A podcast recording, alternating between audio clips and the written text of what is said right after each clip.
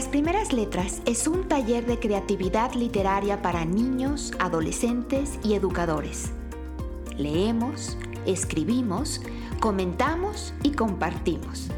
Escúchanos simplemente para alimentar tu pasión por las letras o como recurso educativo para maestros, padres y alumnos de primaria y secundaria. Esta es una producción de Colegio Valle de Filadelfia y mis alumnos y yo, Elisa Guerra, seremos tus anfitriones.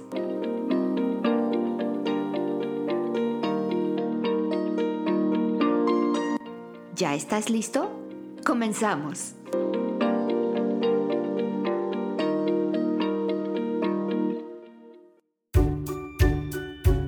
Esta es nuestra segunda temporada. Bienvenidos. El problema de nuestra época consiste en que los hombres no quieren ser útiles, sino importantes.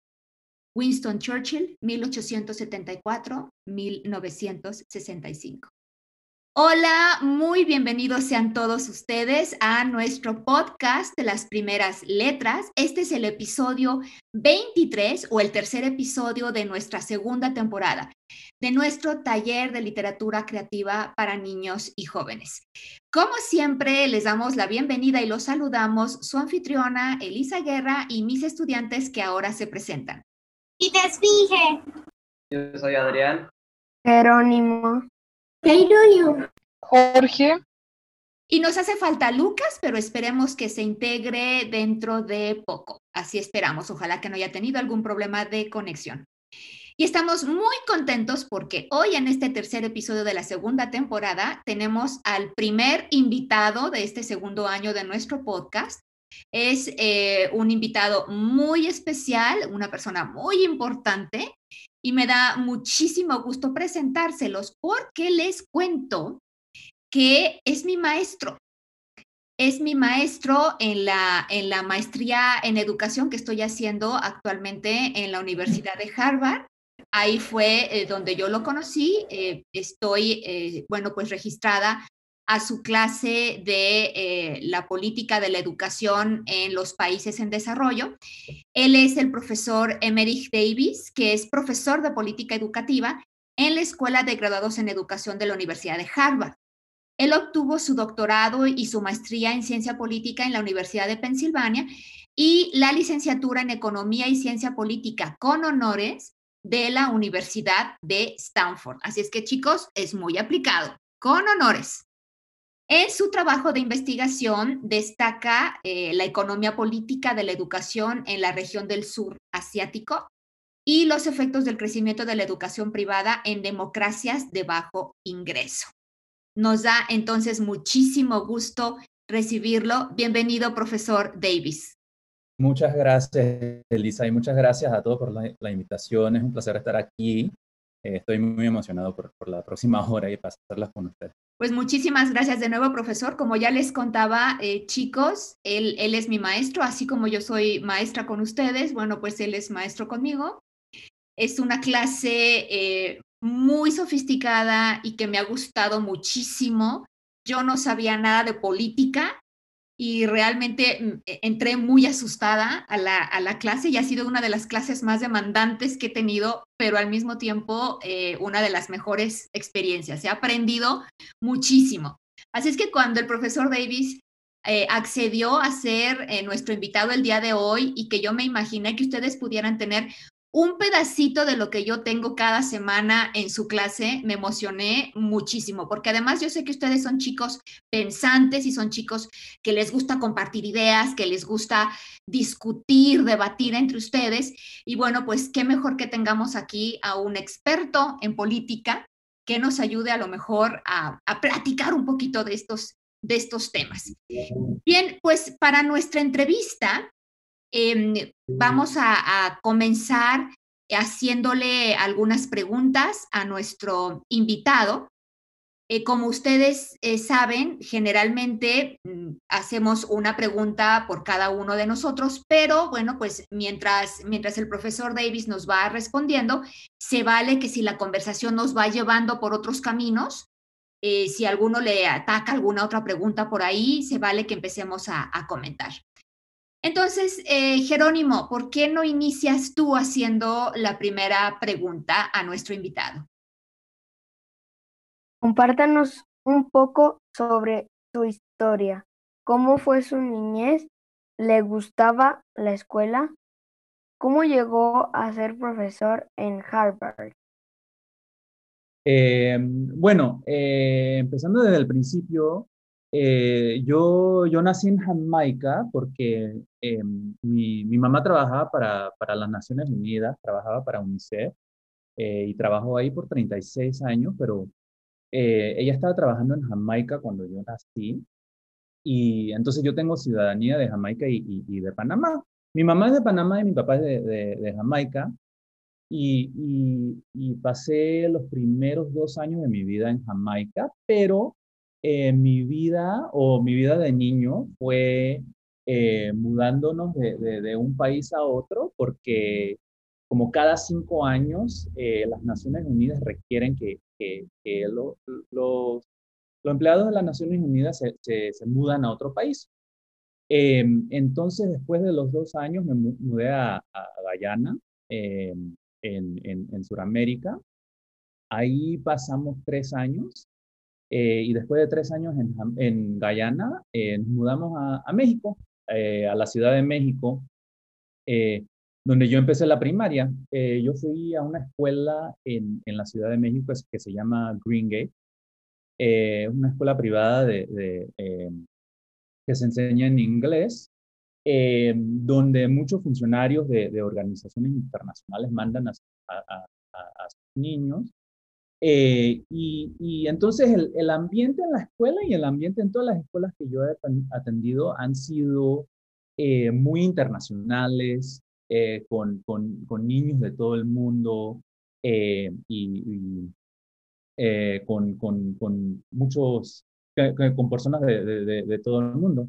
Entonces, esa parte de, de, la escuela sí me encantó, ¿no? Conocer a gente que venía de Argentina, de Brasil, de los Estados Unidos, todos nosotros reunidos en México, eh, que eso entonces era, eh, la Ciudad de México era una ciudad eh, un poco difícil porque había mucha polución en, en, la Ciudad de México, no sé si eh, Elisa, ¿tú te acuerdas de esos periodos en México que había días que no podías atender la escuela porque eh, el aire estaba, había mucha polución en el aire, entonces había muchos días, había semanas podíamos ir a la escuela.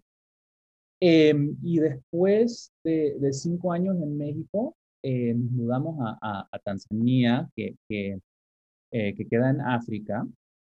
Em, y ahí mi mamá estaba por, por cinco años, yo por cuatro. Y a, a los finales del cuarto año, mi mamá me mandó a una escuela de internado en, en, Inglaterra, porque ella sabía que durante mi secundaria ella se iba a mudar dos o tres veces más y quería que yo me quedara en una escuela uh, por toda mi secundaria. Y esa parte fue un poco difícil. Ella me mandó a los 11 años a, a una escuela de internado.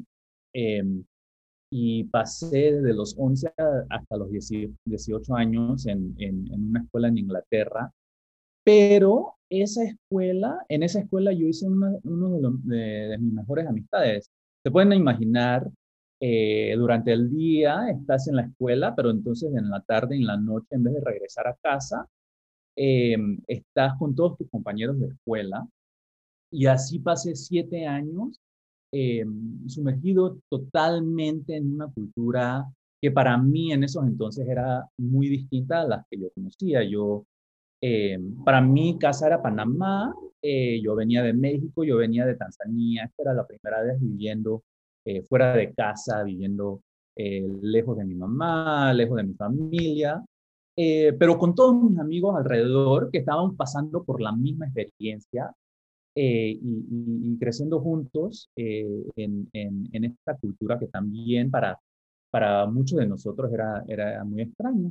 Eh, y mucha, ahí también, mucha de, una de mis mejores amigas en la escuela era de Bolivia, ah, había ah, otro amigo mío que, que, era de India, entonces de nuevo, mucha gente de, de, de varias culturas. y, de nuevo, esa parte de la escuela sí me gustó, eh, la parte de conocer gente de todo el mundo y también eh, de estar en el internado todos juntos eh, todo el tiempo.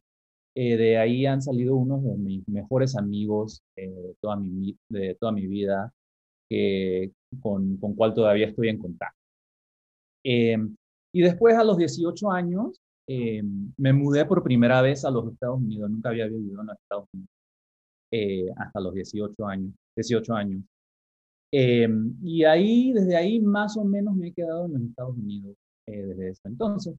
Eh, mi mamá ahora está jubilada y vive en Panamá y la mayoría de mi familia también vive en Panamá, pero yo me he migrado casi permanente a, los Estados Unidos. Entonces, ¿cómo llegué a ser profesora a, a Harvard? Eh, con, con, mucha suerte, eh, les voy a contar.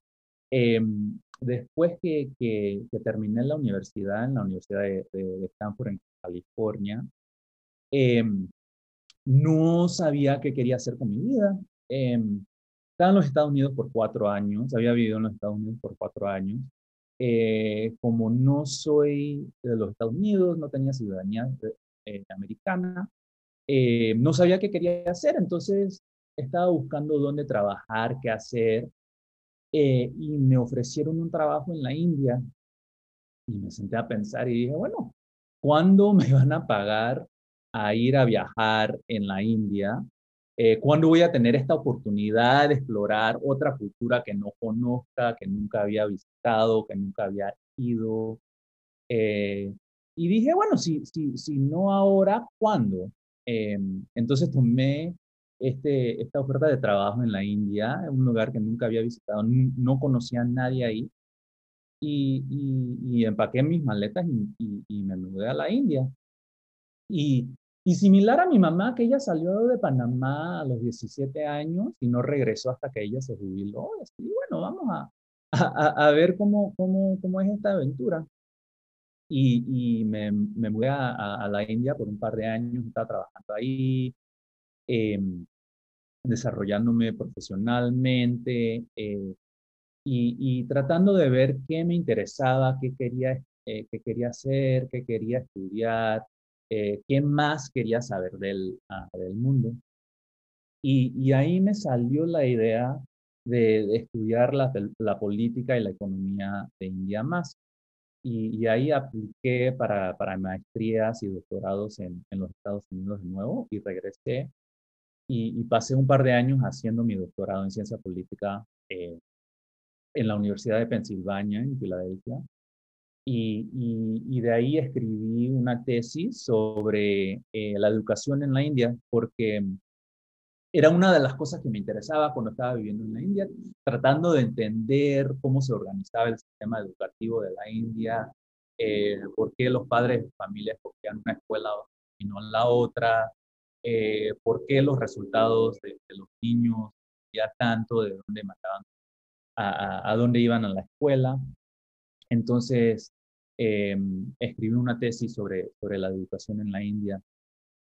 Y, y de ahí, por mucha suerte, el año que yo estaba terminando, Harvard estaba eh, tratando de completar los profesores que estudiaban educación internacional Em, querían alguien que, entendía la India, que había estudiado la India. Y por suerte em, eh, apliqué por el trabajo y, me dieron el trabajo y, eso han, sido mis últimos cuatro años, eh, no, cinco años ahora en, eh, como profesor en, la Universidad de Harvard.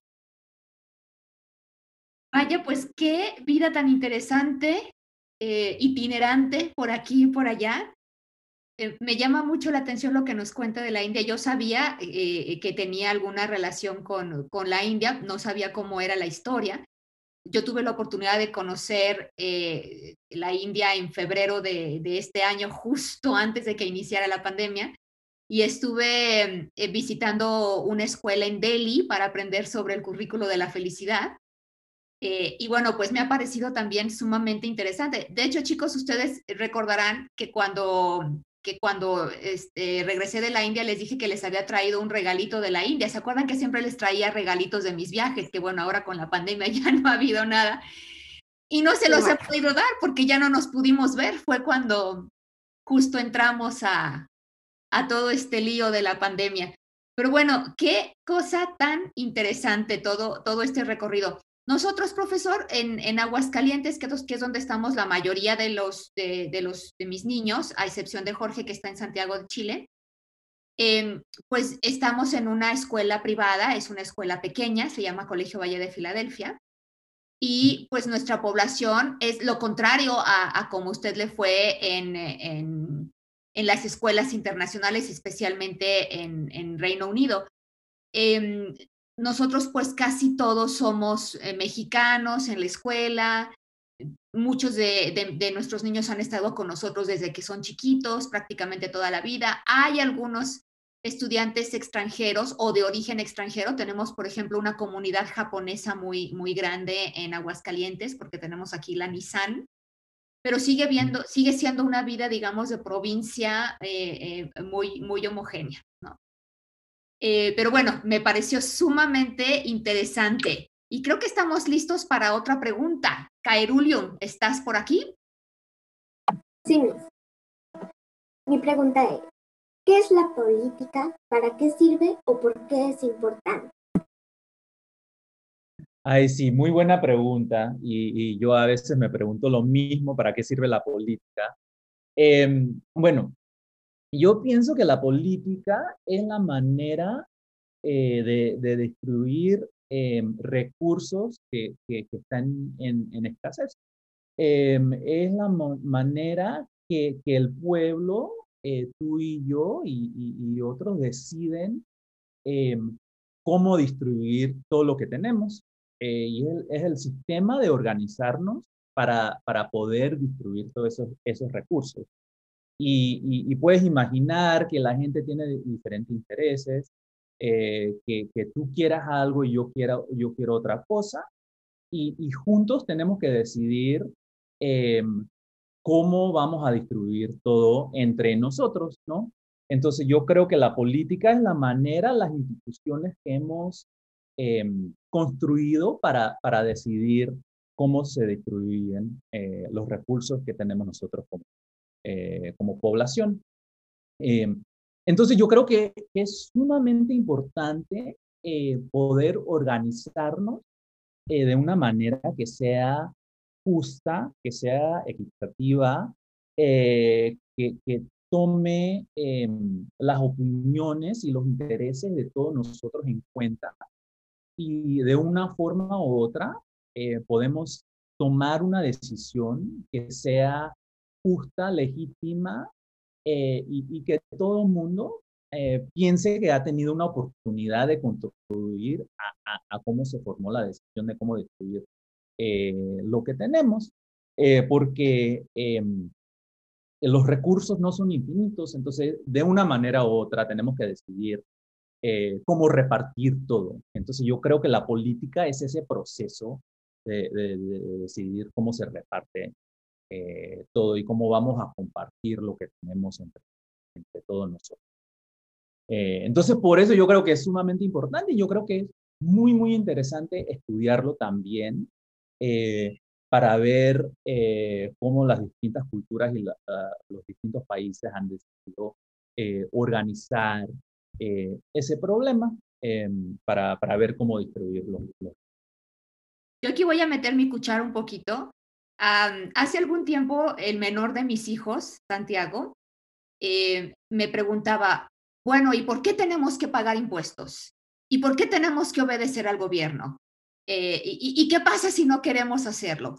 Y entonces, bueno, yo le intentaba explicar que, que, para vivir en una comunidad teníamos que tener reglas y tenía que haber alguien eh, que, que, estuviera, digamos, velando que todos cumpliéramos esas reglas. Y, pero entonces él, me empezaba a cuestionar, como finalmente son los niños, ¿no? ¿Y, qué pasa si me voy a un bosque? ¿Y qué pasa si vivo yo en mi cabaña? ¿Y qué pasa si yo, yo caso mi comida y yo cultivo la tierra y, yo no necesito a nadie? Me voy a una isla y, ah, perdón, a un bosque o a algún lugar. Y, y yo le decía, bueno, es que ese territorio de quién es, eh, si es una tierra que está en un país, seguramente tendrás que pagar por lo menos impuestos por la propiedad, por tener derecho a tener esa propiedad.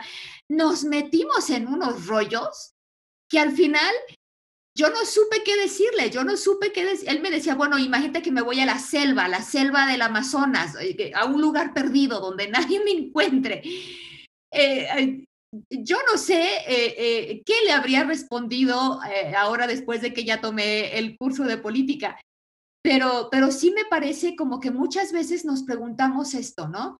¿Y qué si no quiero? ¿Por qué? ¿Por qué tengo que ceder mis derechos o mi libertad al gobierno. Y eh, usted comentaba un poco de eso al principio del curso, ¿no? El, ceder a las ciertas libertades eh, para recibir otros, otros, otros beneficios. ¿Qué le hubiera respondido usted eh, a su hijo si le hubiera hecho esa pregunta?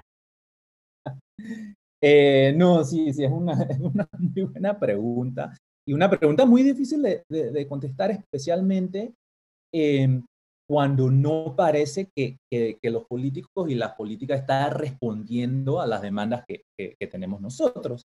Y, no voy a mentir y, decir que, todos los políticos sean eh, santos, ¿no? Hay, algunos que, abusan las responsabilidades que le damos a ellos. Em, pero eh, para, empezar con la pregunta de por qué pagamos los impuestos, hay algunos servicios que, nosotros queremos compartir con todo el mundo. Vamos a poner un ejemplo como la electricidad, eh, el agua potable, eh, las carreteras, eh, las escuelas, que, todos nosotros como sociedad pensamos que son importantes y, que todos merecemos tener acceso a las escuelas, las carreteras, la electricidad y, y cosas así, ¿no? Y entonces la, pregunta para nosotros es cómo es la mejor manera que todo el mundo tenga acceso y que, que, que, todo el mundo tenga el mismo nivel y la misma calidad de acceso a todos estos recursos. Y, los impuestos es una manera de, de, de, de, arreglar y contestar esa pregunta. Si todo el mundo contribuye una parte, eh, todos podemos disfrutar de eso.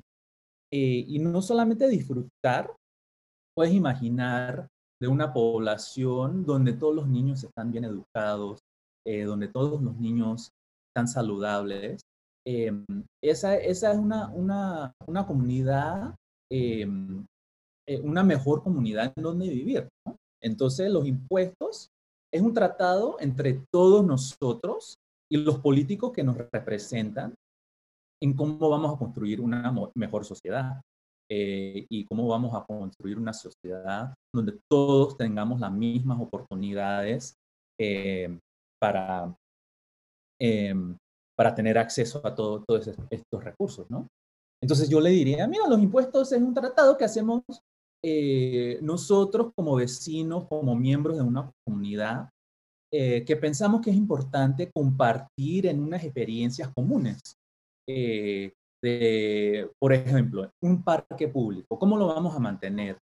Eh, tenemos que pagar para la limpieza, tenemos que pagar para el mantenimiento de, los árboles en el, en, el parque, eh, para que todo el mundo lo pueda disfrutar juntos eh, como un servicio público. Y es importante, em, los impuestos son importantes por, por, por, esas razones, para que todos podamos compartir de, de los servicios públicos juntos y, por eso todos tenemos que contribuir para eh, que, eso funcione.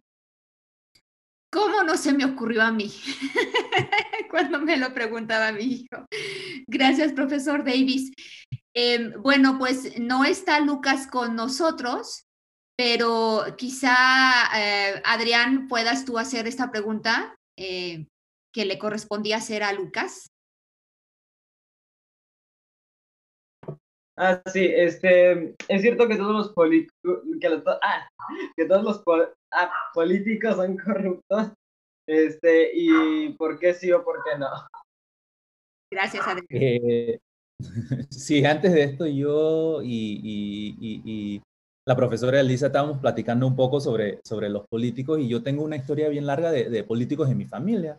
Eh, mi, mi, mi padre es político, mi tía abuela también. Eh, entonces yo le tengo mucho amor y, cariño a, varias personas de mi familia que han trabajado como, como políticos. Em, eh, no, yo no creo que todos los políticos son corruptos. Em, Eh, yo, lo, el, el, problema o lo que, lo que yo pienso es que cualquiera persona en posición de poder eh, puede aprovechar de esa posición y puede eh, aprovecharse de, de, la fe que la, que la gente ha puesto en esa posición. Eh, a una persona en esa posición de poder, ¿no? Y, no es solamente los políticos, pero podría ser un, un dueño de empresa, un comerciante, un atleta, cualquiera persona.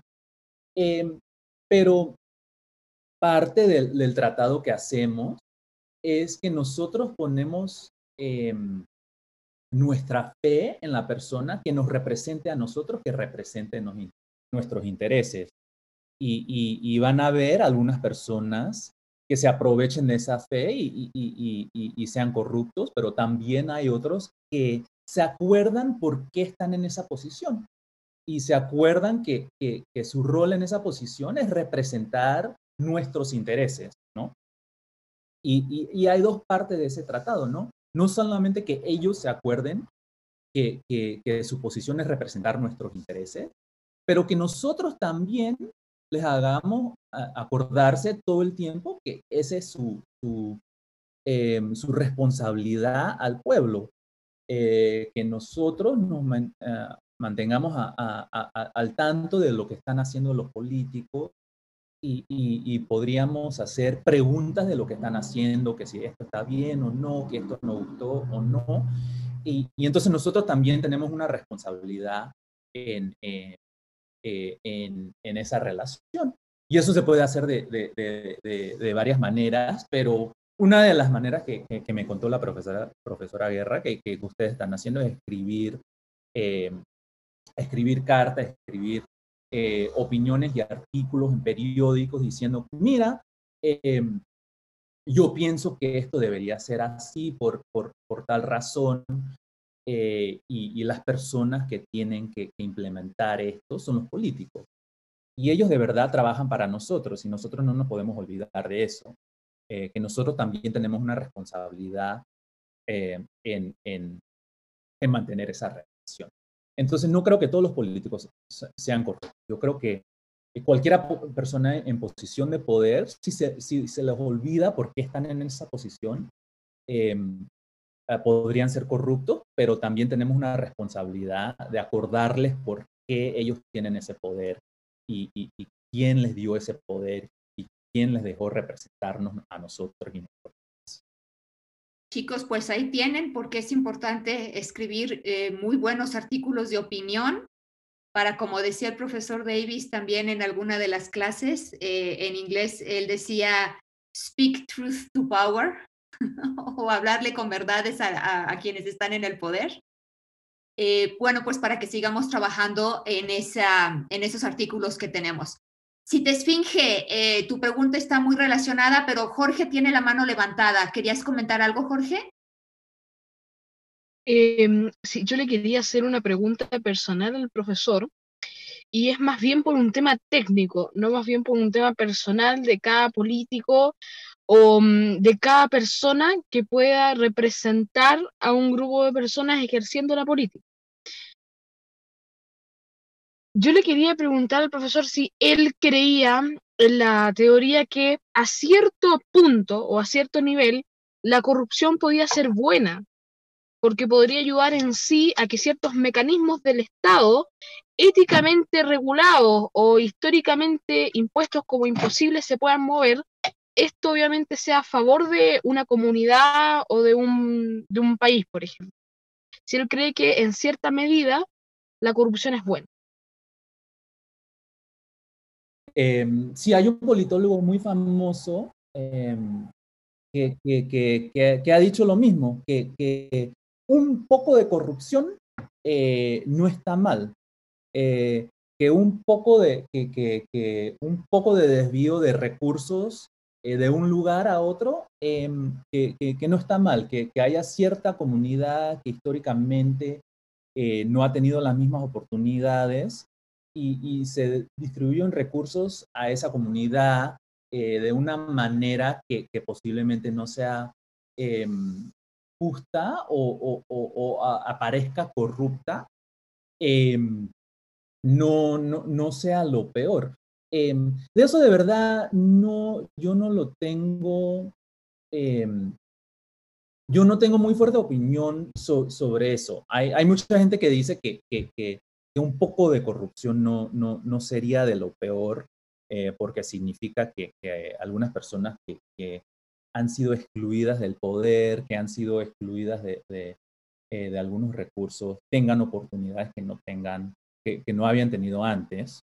Em, y que eso venga eh, en, en, vez de oportunidades a, a, otras personas. Entonces, yo no sé si yo estoy necesariamente de acuerdo, eh, pero sí ha sido algo que, que, que, muchas personas han dicho y que un politólogo muy famoso eh, también habló sobre eso, que un poco de corrupción deja que, la sociedad funcione cuando la alternativa es Em, emociones muy fuertes contra la política eh, y contra los gobiernos.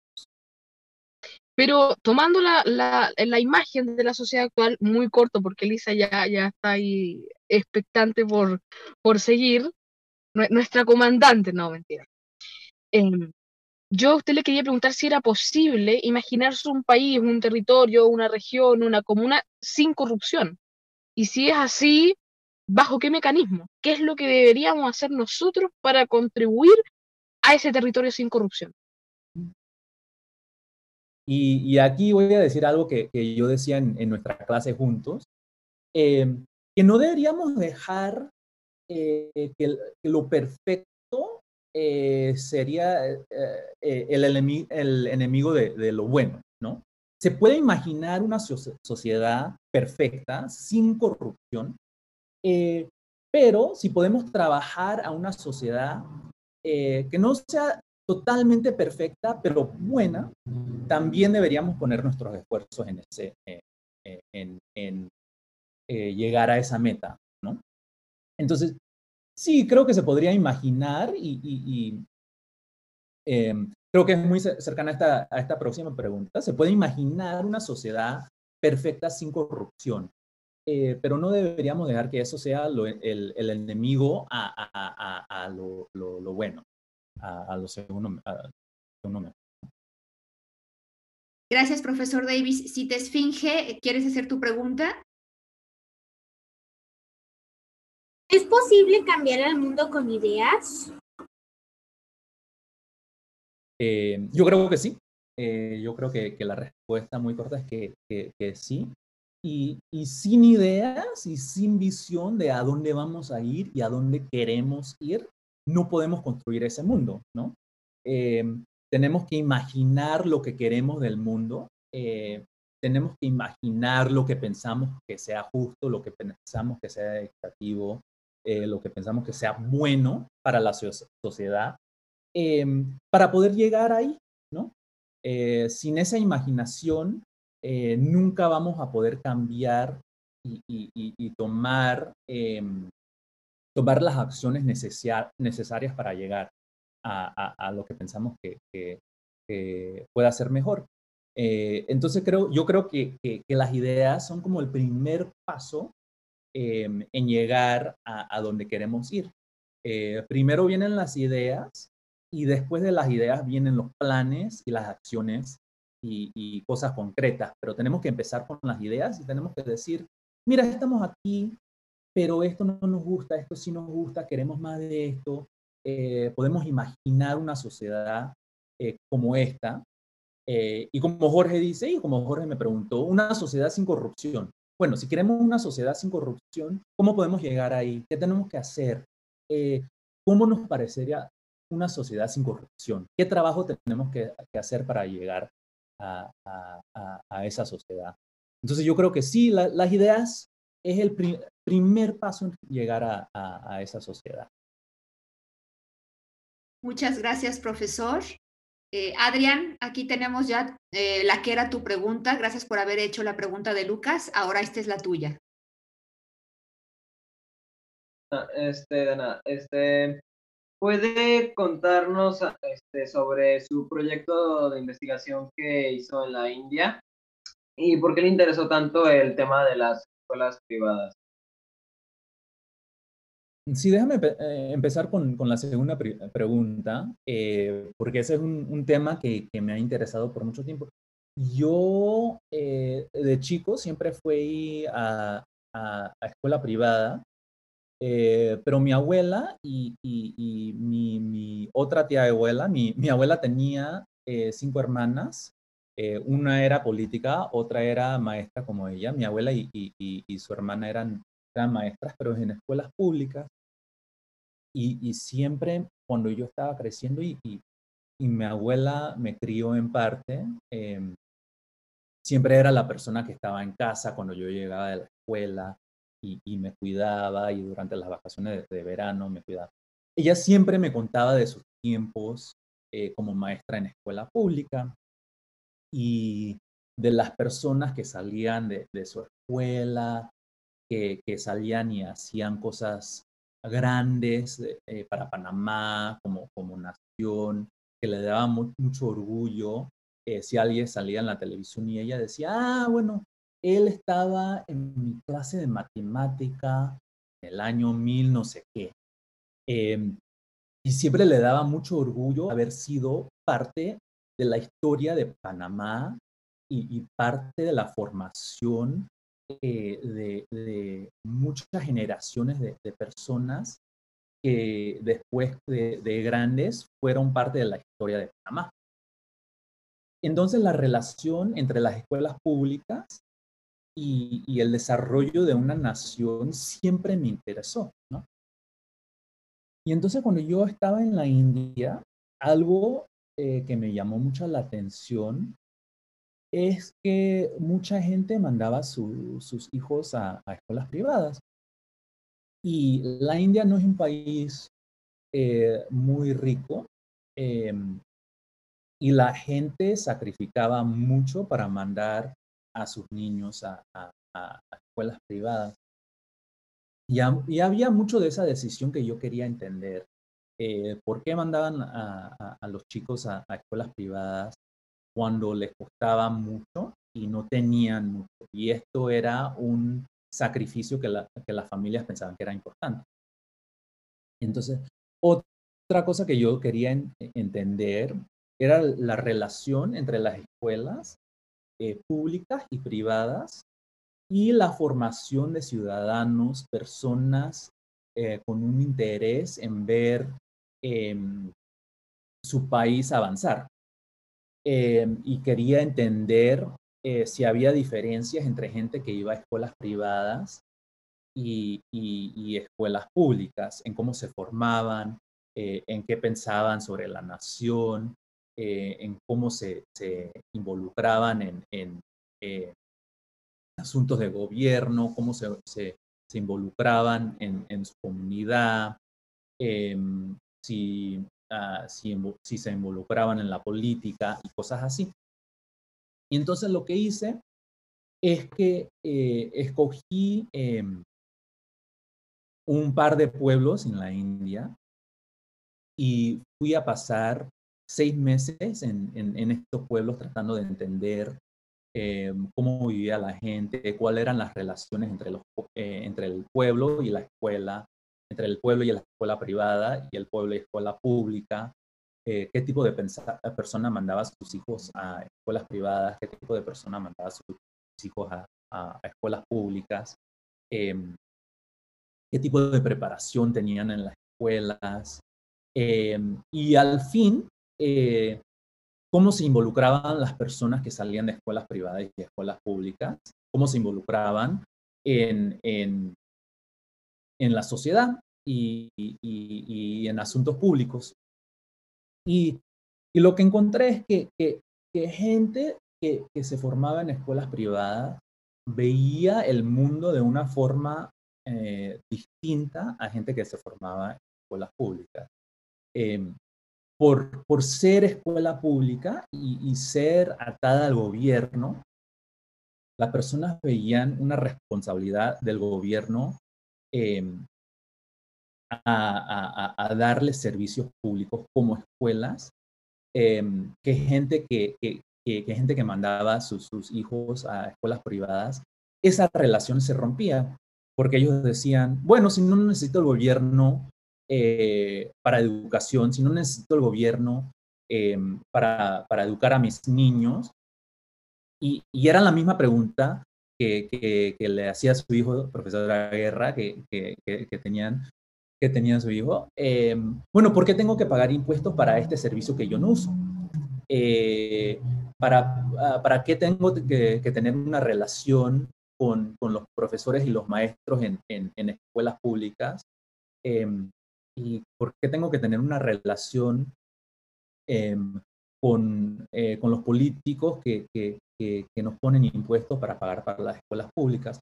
Entonces tenían una relación distinta a gente que mandaba a, sus hijos, a sus niños a, escuelas públicas. Y eso es de verdad lo que me interesaba, tratando de entender cómo cambiaban las relaciones entre, entre los padres de familia y el gobierno em, em, por mandar sus hijos a un tipo de escuela eh, otro. Y, eso de verdad, eh, ese enlace entre, entre eh, la escuela, la sociedad y la política y la comunidad, Em, es el tipo de pregunta que, de verdad me emociona y, me gusta estudiar. Muchas gracias, eh, profesor Davis. Jorge, aquí tenemos eh, la pregunta que habías preparado anteriormente. Perfecto. ¿Qué opinión tiene sobre la situación política de nuestros países latinoamericanos, la cual está bastante fracturada, y en especial México y Chile? Ay, sí, eh, qué pregunta más difícil ahora en estos momentos. Em, eh, la primera parte de la respuesta, em, o de mi respuesta, viene observando de cómo los países de, Latinoamérica em, están tratando la situación de la pandemia. Y desafortunadamente, eh, los países de Latinoamérica parece que están haciendo un trabajo muy, muy malo en, en, cuestiones de, cómo eh, tratar la pandemia. Eh, pareciera que, los políticos no tienen mucha legitimidad en, en, en pedirle al pueblo hacer ciertos sacrificios que se necesitan hacer para controlar la pandemia. Eh, entonces, por lo menos para mí, eh, surgen preguntas de las responsabilidades entre los políticos y la sociedad y pareciera que, esa relación, por lo menos en Latinoamérica, está un poco fracturada. Eh, y eso me da mucha pena porque no creo que, tenga que ser así.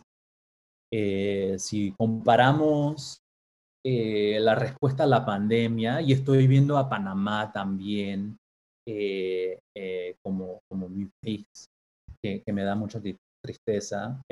Panamá, México, Perú, em, a, países como Nueva Zelanda, donde los políticos dijeron, mira, nosotros sabemos que esto va a ser difícil y lo entendemos. y, estamos todos juntos en este problema y, juntos vamos a salir de esto. Y, em, y, un país como Nueva Zelanda ha podido controlar la pandemia mucho mejor que, países como, Panamá, que, eh, hablando con, honestidad completa, lo que han hecho los políticos es decir, mira, una regla para ustedes y otra regla para nosotros, y nosotros no tenemos que, compartir en la misma experiencia que tengan ustedes. Y eso creo que ha sido un gran problema eh, de la respuesta a la pandemia, pero revela mucho de la relación que tienen los políticos eh, de hoy en día en, en, nuestros países de Latinoamérica con el pueblo. Eh, he dejado Chile aparte porque hay muchas cosas, Jorge, que están pasando en Chile Em, que me emocionan y, me dan mucho ánimo para el, para el futuro, ¿no? Em, con, con, la cuestión de la, de la nueva constitución y, el referéndum que, que, ustedes tuvieron en Chile, Em, Ahora, ahora no tanto, después del 25 de octubre, que fue, per- perdón que los interrumpa, después que fue el plebiscito, o ustedes le dirán referéndum, eh, no tanto. Algunos disturbios o, o, bueno, manifestaciones no violentas, em, pero eso solamente. Eso sí, ahora por el segundo retiro del 10% de las AFP, que eso es un tema que nos da para otro episodio, ha habido un poco más de movimiento en las calles, pero ha estado bastante tranquilo. O sea, se- los chilenos vemos con, con esperanza todo. Sí, sí, sí, sí, sí. Eh, pero creo que, que hay que ser optimista, ¿no? Eh, que por lo menos esta pregunta eh, eh, está siendo debatida eh, por el público y, y las manifestaciones son una manera de debatir eso eh, en público, ¿no? Eh, si tú sales a, a- a hacer una manifestación, es, es decir, eh, mira, yo no estoy de acuerdo de cómo están pasando las cosas y las quiero cambiar. Y, y aquí estoy eh, con mil otras personas, diez mil, cien mil otras personas que piensen igual. Eh, entonces, viendo lo que está ah, pasando en Chile, em, en, a corto plazo es muy difícil y duele mucho, ¿no? Eh, pero a largo plazo se espera que de, eso pueda salir eh, algo mejor. Con ese debate, con esas manifestaciones, con el plebiscito, pueda salir algo mejor y, se pueda eh, escribir una constitución que, refleje el pueblo chileno en una manera más democrática, más abierta, que refleje eh, el público de una manera que, que no reflejaba antes. Pues precisamente sobre la situación de, de Chile, sobre el plebiscito, eh, Jorge está escribiendo su, su artículo de opinión, que por cierto, profesor Davis, este, este podcast, este taller de, de creación literaria, eh, pues generalmente ha sido desde su fundación para escribir eh, géneros como la poesía, la narrativa. La mayoría de, de, mis chicos acá son poetas o antipoetas, como el caso de, de Jorge. eh, pero... Antipoeta, antipoeta y escribe poemas. Incluso hicimos microcuentos. Sí, bueno, los microcuentos que aprendimos de Augusto Monterroso en, el, en la temporada pasada también fue, fue muy divertido y han escrito haikus, eh, pero principalmente ha sido eh, narrativa y poesía. Y ahora que estamos eh, escribiendo artículos de opinión, pues ha sido un género que ha costado trabajo, ¿no? Porque tiene uno que de pronto alguno de ellos me dice, es que yo sé mucho de este tema, no tengo que buscar referencia sí tenemos que buscar referencias, quizá no para, no para ponerlas propiamente ahí, pero, pero tenemos que sustentar, tenemos que poder argumentar lo que estamos diciendo y no nada más porque lo digamos nosotros. Eh, entonces, eh, no sé si pudiera compartirles algunos consejos sobre cómo volverse escritores de artículos de opinión, de ensayos, más allá de la poesía y la narrativa. Eh, si les puedo hacer una pregunta a ustedes primero, eh, me, me, encantaría oír de, de, sobre qué están escribiendo todos, si, si, no les molesta. Sí, claro que sí. Eh, también le quiero comentar que Lucas, otro de nuestros talleristas, entró, llegó tarde, ahí se ve su mano, ya saludando. Hola, tuvo algunos problemas de conexión, pero bienvenido Lucas. Entonces, ¿por qué, ¿por qué, no le dicen en el mismo orden que utilizamos para nuestra bienvenida y que vamos a utilizar para nuestra despedida? ¿Por qué no le comentan brevemente al profesor Davis cuál es su tema de su artículo de opinión? Empiezas tú si te esfinge. Yo, yo elegí el tema de maltrato animal. Ah, este, yo para mi artículo de opinión, este, escogí el tema de el racismo y pues lo que yo pienso de él, que no solo, no solo existe el racismo, racismo a, pues a, a gente de color, hay más tipos de racismo. Yo escogí el tema de pues el respeto y el derecho a las mujeres porque también, como dijo Adrián, este, en racismo también porque hay hombres que porque las mujeres son de diferente color que los hombres, a veces las golpean por diferente color o porque no las quieren. Bueno, y no necesariamente por la raza, sino en este caso simplemente por ser mujeres, ¿no? Eh, eh, la cuestión de equidad de género. Kairulium, ¿tu tema? Yo escogí el tema del coronavirus en el mundo. Justo de lo que estaba hablando, profesor, hace unos momentos, de cómo ha sido el, tratamiento de la pandemia. Eh, Jorge, ya dijimos que tú estás, ah, de qué estás hablando, pero ¿quieres mencionar tu tema nuevamente? Los efectos post plebiscito en todo lo que es la política chilena. Eh, el intento de institución del presidente de la Cámara de Diputados, eh, las distintas irrupciones que ha hecho, por ejemplo, la presidenta del Senado hacia el presidente de la República, las acusaciones constitucionales eh, y su efecto también con el apruebo, etcétera, etcétera. Además de la destitución, que en realidad fue su propia renuncia del ministro Víctor Pérez, que fue un, un, un, tema. Gracias, Jorge. Y Lucas, ¿quieres compartirnos el tema de tu artículo de opinión? Mm, yo hice mi artículo de opinión sobre los estereotipos. Podríamos hacer un mundo mejor sin ellos.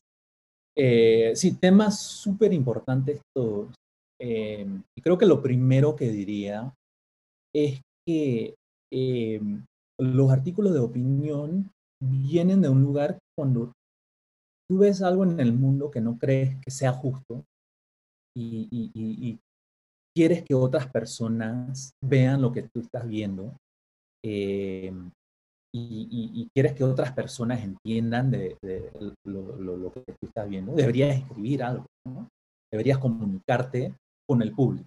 Eh, y esta es una manera de decir, más allá de tu familia, más allá de tus amistades, al mundo, em, mira, yo creo que el tratamiento de mujeres, que como yo lo he visto, no es justo. Em, y podemos hacer mejor, como, como, como sociedad lo podemos hacer mejor. O, los estereotipos no son buenos y podemos tener una sociedad sin estereotipos. Y, y esta es mi idea de cómo, eh, cómo podemos hacer eso, ¿no? y para que el resto del mundo vea que hay alguien que está pensando esto y pueda hacer que, que, que alguien le da pena decir esto en público, pero lee tu artículo y dice, ah, eh, Lucas piensa esto, hay otra persona que piensa como yo. Eh, qué bueno, yo puedo empezar a expresar mis opiniones también, ¿no? Em, entonces, la primera cosa que diría es que, esto tiene que venir de algo que tú ves y, quieres cambiar, que, tú ves y no crees que sea justo, eh, o que tú ves y, piensas que puede ser mejor. Y esta es una, eh, eh, este es uno de los primeros pasos que, podemos dar en anunciar al mundo, mira, esto no es, esto no está correcto y podemos cambiarlo, podemos hacer mejor. Yo tengo fe que, todos nosotros podamos hacer esto mejor. Eh, eh, lo segundo sobre la referencia, eh, también es un proceso, yo creo que, escribir los artículos de opiniones es un proceso interno, no solamente externo. La parte externa es decirle al mundo, mira, yo, yo vi esto, yo no creo que esto es justo, podemos cambiar, podemos hacerlo mejor, todos juntos lo podemos hacer. Pero lo interno también es sentarte a pensar de cómo piensan las otras personas. Eh, si algo es como es, es porque hay muchas personas que o han pensado, han pasado mucho tiempo pensando por qué deberían ser las cosas así. Entonces, parte de, nuestra responsabilidad como persona que, escribe artículos de opinión es ponernos en la posición de las otras personas para ver cómo piensan ellos, por qué piensan ellos, por qué las cosas son así y entender em, o tratar de entender o tratar de ver eh, cómo piensan los demás, porque o queremos cambiar su opinión o, queremos cambiar em, eh, la, opinión de otras personas. Entonces nosotros tenemos que entender cómo piensan las otras personas. Entonces, eh, la cuestión de referencias y, y, la cuestión de investigación para artículos de opinión es para entendernos a nosotros y de dónde viene nuestra opinión, pero también entender a los demás y de dónde vienen sus opiniones y sus posiciones, ¿no? Entonces, esa parte, esa parte de empatía y, empatía radical en que, mira, eh, yo quiero entender cómo piensas y por qué haces lo que haces, pero también lo quiero cambiar. Eh, entonces, una empatía radical eh, con, con, otras personas es de donde viene la, las investigaciones, las conferencias y, y, cosas así. Entonces, dos partes que yo creo que son muy importantes. La externa, que yo quiero cambiar la opinión de, un grupo de personas, y la interna de, de, yo quiero entender el mundo mejor y tratar de entender o por qué las cosas no son justas o, o, o por qué las otras personas piensan como, Muchísimas gracias, profesor. Sí, pues e, esto fue justamente lo que, lo que el profesor nos decía también en nuestra propia clase en la maestría de Harvard, Em, así como ustedes, yo ya había escrito artículos, pero nunca sobre política y la verdad me daba mucho miedo, me daba miedo incluso tener una opinión. Es más, yo no sabía qué opinión tenía, como, como que me costó mucho trabajo en un principio encontrar una opinión específica sobre un tema en, particular. Eh, pero bueno, pues el profesor Davis nos empujó y, y, crecimos muchísimo. Y yo sé que ustedes van a crecer mucho no solamente como escritores que ya son, sino también en su capacidad para razonar y para pensar. A lo mejor ustedes se acuerdan que hace tiempo mencionamos en algún otro episodio, no me acuerdo en cuál, que eh, una frase que a mí me gusta mucho de un escritor, bueno, un comunicólogo que se llama Farid Zakaria, que escribió un libro que se llama En defensa de la educación liberal, y que él decía que cuando a veces le preguntan cuál es su opinión sobre algún tema candente de la política de ese momento, a veces él responde diciendo, no sé, porque todavía no escribo al respecto. Entonces, escribir también es, es, pensar, nos ayuda a pensar. Entonces, eh, bueno, pues yo quiero animarlos a que, aunque cuesta trabajo y, y yo sé que algunos de ustedes están batallando, que sigamos en ese caminito. Profesor Davis, ha sido un privilegio enorme tenerlo con nosotros. Imagínense, chicos, ustedes que están aquí en, nuestra pequeña ventanita de Zoom y también todos los de ustedes que nos están escuchando, nuestra, nuestra querida audiencia. No todos los días pueden tener como maestro a un profesor de Harvard. Entonces, qué, qué, qué delicia, qué, qué, agasajo nos hemos dado. Eh, ¿Cómo estamos agradecidos, profesor David, por, esta oportunidad de, escuchar y aprender eh, con usted. Eh, no sé si quiera mencionar algo más antes de que despidamos nuestro programa, que ya estamos eh, sobre el tiempo y no queremos robarle más de lo necesario. No, no, no, tranquila, tranquila, tranquila. no, no, no, no tengo nada que decir, que, que esto, que esto ha sido un placer, me, me, divertí mucho y, y, y, cuando la profesora Elisa me contó que ustedes también estaban escribiendo artículos de opinión, eh, me, encantó la idea y, eh, me, emocionó oír esto. Entonces, eh, estoy muy emocionado ver a dónde van y a dónde llevan sus ideas y, y qué sale de, de, todo esto. Entonces, esto fue un placer y, me divertí mucho. Pues muchas gracias de nuevo, profesor Davis. Eh, chicos, si están escribiendo artículos de opinión, le pueden echar la culpa a profesor Davis, que, de ahí de su clase salió, salió esta, esta tarea también para nosotros. Y bueno, pues para todos eh, los que nos hicieron el favor de acompañarnos en este episodio 23 de nuestro podcast, Las Primeras Letras, queremos agradecerles muchísimo por su compañía.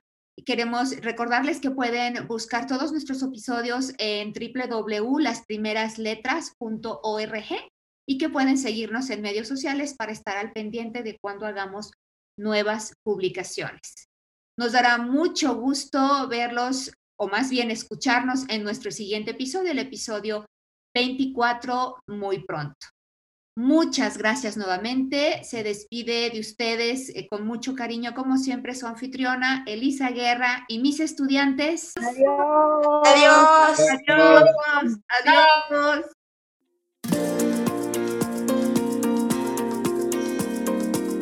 Gracias por haber escuchado este episodio de Las Primeras Letras.